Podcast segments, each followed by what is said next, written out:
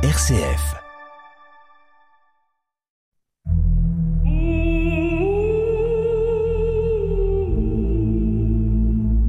Des paroles et des pierres.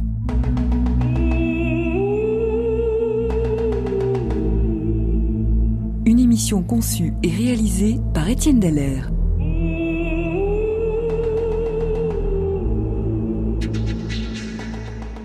Le roi Salomon est présenté par la Bible comme un souverain exceptionnel, religieux, plus que cela même spirituel, et on peut dire inspiré, rempli de sagesse, juste et bon, et ce qui ne gâte rien, habile gestionnaire et commerçant entreprenant.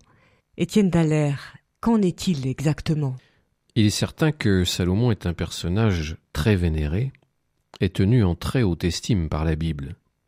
On lui attribue plusieurs psaumes et surtout le Cantique des Cantiques, estimé par les maîtres du judaïsme comme l'ouvrage le plus spirituel de toute l'écriture. Même si Salomon n'en est pas directement l'auteur, il en est l'inspirateur. C'est dire que sa sagesse fit école et lui survécut pendant de longues années. Mais il n'est pas facile de faire la part des choses entre le vrai Salomon et l'image que les écrits bibliques véhiculent. Mais pour quelle raison y a-t-il cette vénération particulière? Parce qu'il est le fils de David? Oui, cela joue un rôle, mais peut-être pas essentiel, car David a eu d'autres fils qui n'ont pas connu une telle adulation. La raison majeure réside dans le fait que Salomon eut un règne pacifique. Son nom en porte d'ailleurs la marque, puisque Salomon vient du mot shalom, qui signifie, comme chacun sait, la paix. L'absence de guerre ou de conflit est un fait exceptionnel à cette époque. La guerre faisait partie de la vie courante des royaumes. Elle s'inscrivait dans le cycle normal des événements. Chaque année, après la trêve hivernale, lorsque revenait le printemps, les rois reprenaient leur campagne guerrière. Tenez, le second livre de Samuel nous l'indique au chapitre 11, verset 1er. Or, au retour de l'année, c'est-à-dire au printemps, au temps où les rois se mettent en campagne, David envoya Joab avec tous ses serviteurs et tout Israël. Ils massacrèrent les fils d'Amon et mirent le siège devant Rabat. La guerre signifiait pour les peuples, et ceux âgés continu, deuil, souffrance, femmes violées, villages incendiés, récoltes saccagées, une insécurité de chaque jour, à longueur d'année et de vie. À chaque printemps, on se demandait si l'on allait encore perdre cette année un être cher, une maison, ou les réserves de céréales et d'huile. La période de paix qui correspond au règne de Salomon a donc été vécue par le peuple avec beaucoup d'enthousiasme et de reconnaissance. Enfin, un roi sage, diplomate et bon intendant lui permettait de souffler et de vivre sans angoisse. À quoi était due cette trêve exceptionnelle? Le roi David avait su, avec force campagne et de nombreuses victoires, constituer un royaume d'Israël puissant. Les voisins étaient assujettis, et aucune grande puissance lointaine ne montrait alors le bout de son nez. Il y eut donc une période de stabilité politique dans toute cette région qui servait habituellement de champ de bataille aux grandes puissances. Ça, ce sont les conditions extérieures. Mais Salomon sut aussi consolider l'héritage de son père et étayer cette situation, notamment par des alliances maritales. C'est ainsi qu'il épousa la fille du pharaon d'Égypte. Ce qui n'était pas très conforme à la loi juive. Oui, vous mettez là déjà le doigt sur un reproche que l'on pourrait faire à Salomon d'un point de vue purement religieux. Il est vrai qu'un enfant d'Israël se devait d'épouser une fille de son peuple. Par la suite, la constitution de son fameux harem ne fut pas non plus très conforme à la Torah. Cela expliquera en partie une certaine hostilité des partis religieux intransigeants. Mais à ses yeux, la paix primait. Certainement. Et puis, Qui dit paix dit développement. Les paysans purent enfin effectuer des récoltes sans qu'elles soient pillées ou saccagées. Les éleveurs purent multiplier leurs troupeaux, et les échanges commerciaux prirent une grande expansion. Le royaume d'Israël, en situation de conflit, était au premier rang. Son territoire étant au carrefour de l'Égypte et de la Syrie, de la Méditerranée et de la mer Rouge, de l'Occident et de la péninsule arabe.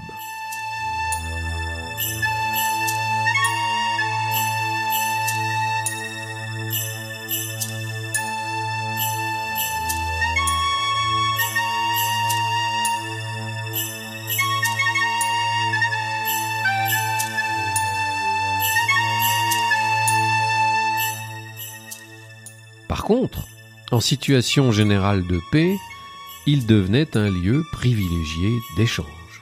Le champ de bataille maudit se transformant en plateforme d'échange béni. Tout à fait, la formule est à retenir.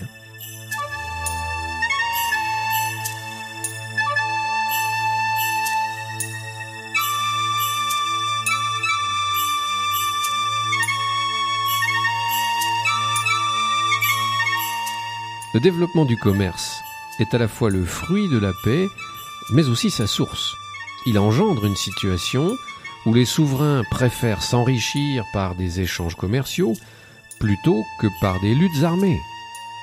Ils s'aperçoivent qu'il y a plus de bénéfices à tirer du commerce que de la guerre.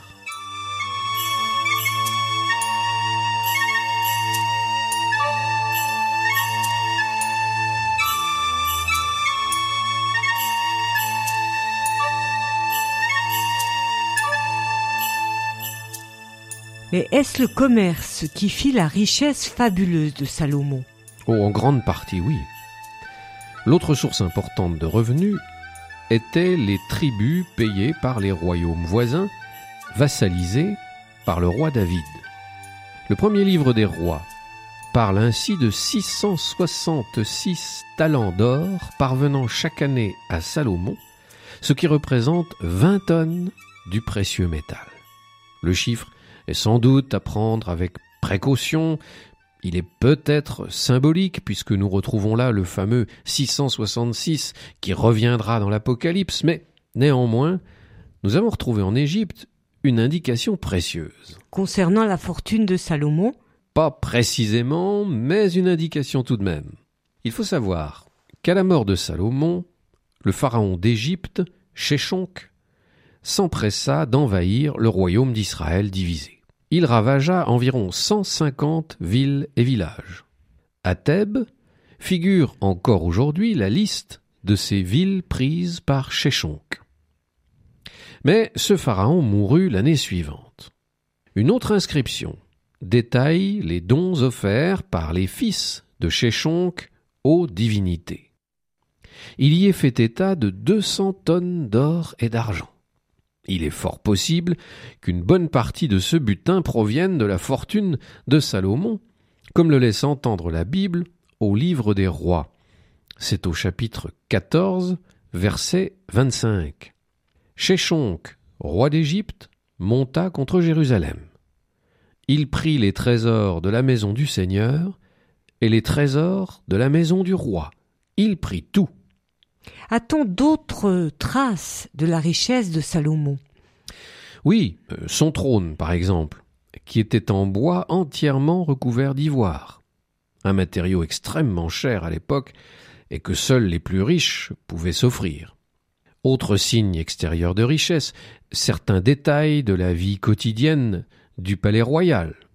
Les vivres de Salomon pour un jour étaient de trente corps de fleurs de farine, soixante corps de farine ordinaire, dix bœufs gras et vingt bœufs de pâturage, une centaine de moutons, sans compter cerfs, gazelles, daims et volailles engraissées, c'est ce que nous rapporte le premier livre des rois.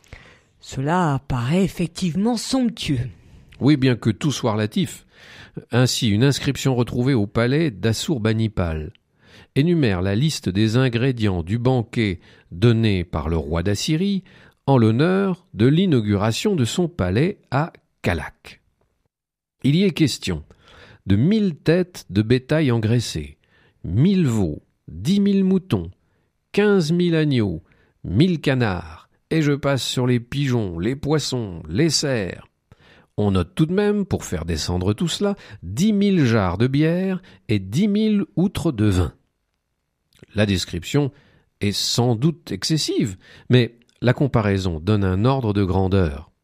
Finalement, la splendeur de Salomon reste une petite splendeur. Alors prenons une petite pause pour digérer un pareil festin.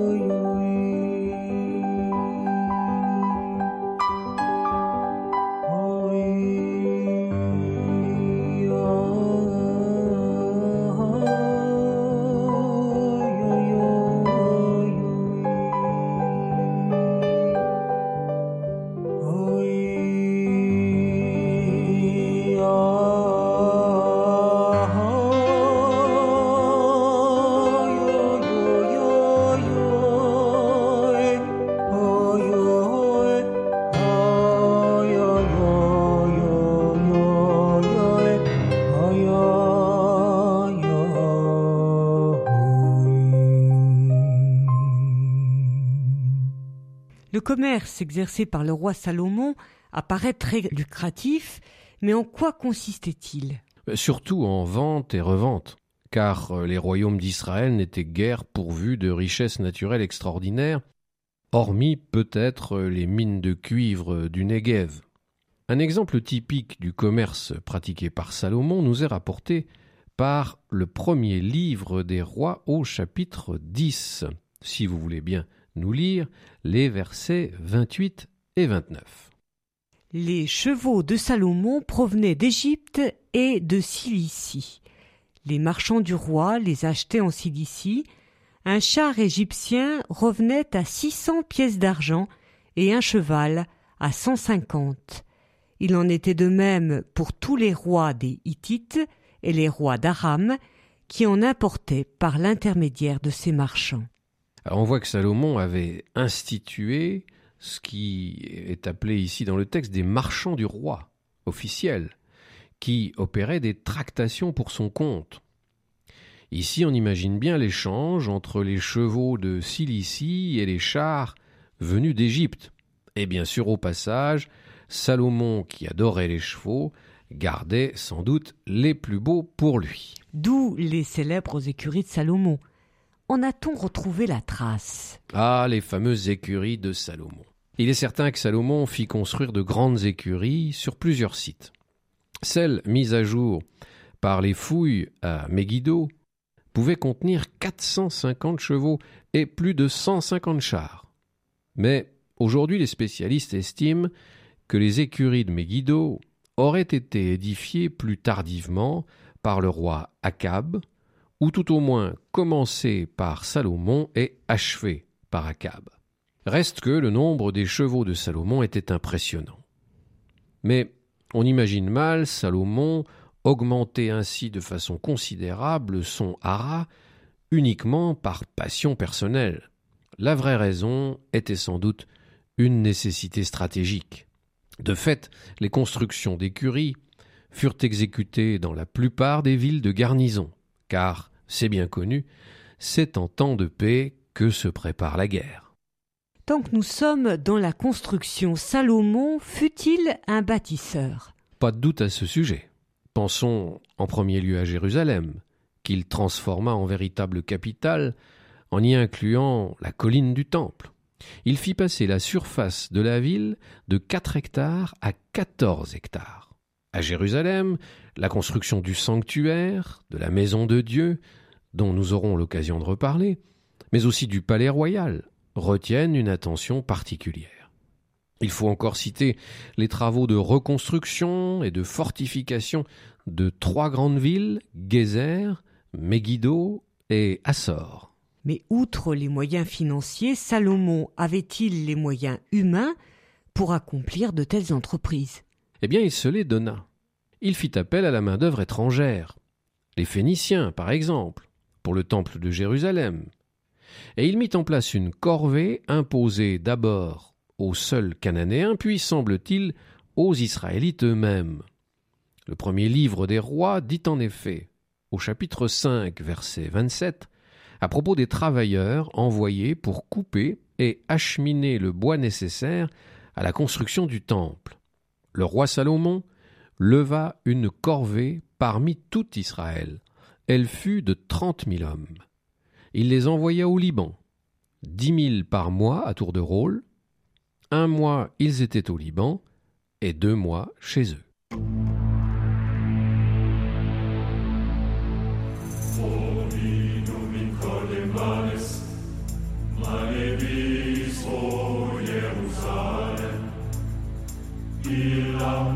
Mais pour un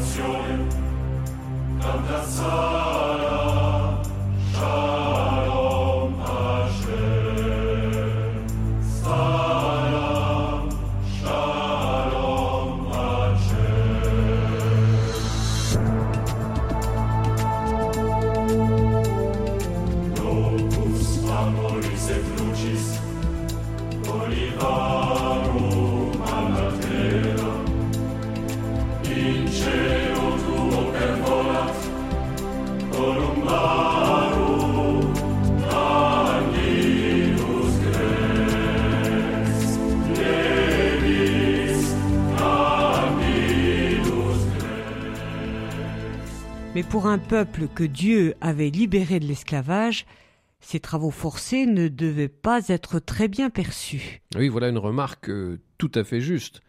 Il est évident que Salomon, par bien des aspects, se montra peu scrupuleux des préceptes chers au judaïsme. Ces péchés de Salomon, en quelque sorte, se trouvent dénoncés dans le chapitre 11 du premier livre des rois.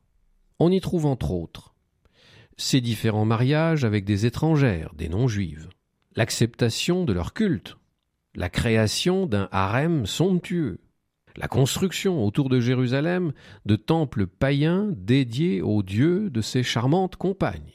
L'une d'elles m'intéresse particulièrement, c'est la reine de Saba. Incontournable.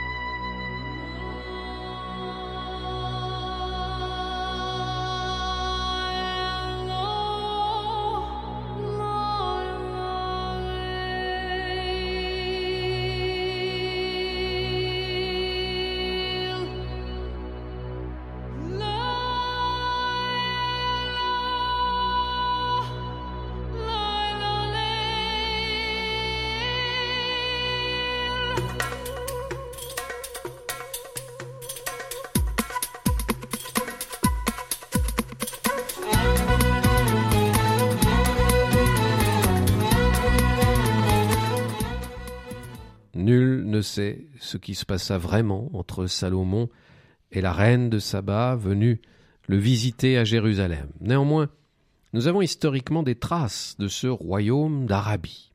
Il est mentionné dans des textes assyriens, puis dans de nombreuses inscriptions rupestres entre le 8e siècle avant Jésus-Christ et le 6e après.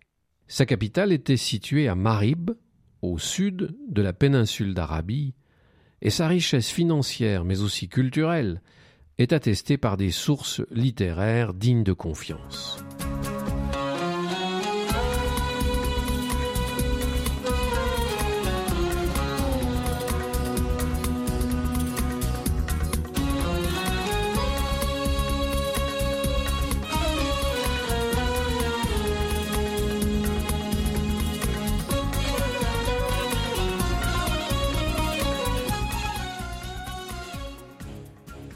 La Bible rapporte cette visite en mettant l'accent sur l'attirance de la reine de Saba pour la sagesse de Salomon.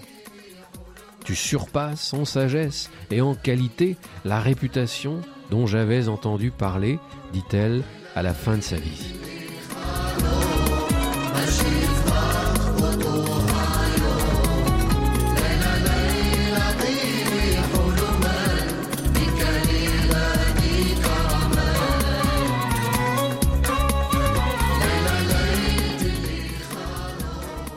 N'est pas exclu que cette démarche s'inscrivit dans un contexte d'échanges et d'accords commerciaux entre les deux royaumes, échanges renforcés depuis la création d'une flotte marchande israélienne. Je n'imaginais pas que les Hébreux puissent avoir le pied marin. Mais eux non plus, rassurez-vous. Mais Salomon comprit qu'une flotte viendrait compléter les avantages commerciaux déjà à l'œuvre dans son royaume.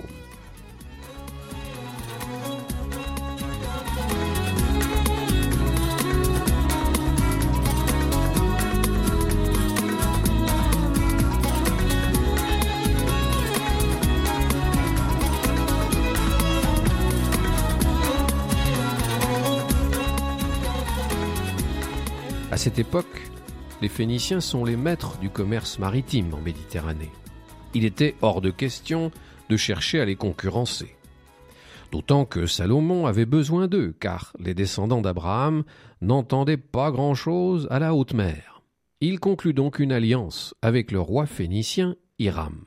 Celui-ci aiderait Salomon à construire une flotte marchande, mais à la seule condition que jamais elle ne croise en Méditerranée.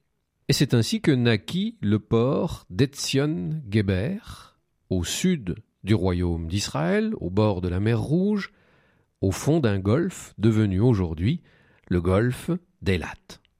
Par cette ouverture sur la mer Rouge, Salomon s'ouvrait les portes de l'Afrique, de l'Arabie, du golfe Persique et de l'Inde, permettant de faire ainsi le trait d'union entre deux mondes, si ce n'est trois. Quelle vocation et quelle ambition pour ce petit royaume. On reste très impressionné par un développement d'une telle ampleur. Mais ne nous y trompons pas, la splendeur de Salomon fut bien réelle, mais elle cachait sous son faste une véritable dégénérescence. Les alliances coûteuses ne tiendraient pas éternellement. Les rigueurs du régime en place engendreraient injustice, mécontentement, voire soulèvement et l'unité tissée par David n'y résistera pas. Dès la mort de Salomon, le royaume se déchirera en deux de façon irrémédiable. Dans un premier temps, nous l'avons vu, l'Égypte en profitera. Plus tard viendra le tour des Assyriens qui mettront un terme au royaume du Nord. Les jours fastes pour Israël furent donc bien éphémères. Avec le temps, la mémoire collective ne retiendra que les bons côtés de ce règne sans guerre. Le royaume de Salomon entra les rêves des chefs politiques. Et le monarque sera érigé en un roi presque mythique, Salomon le Magnifique.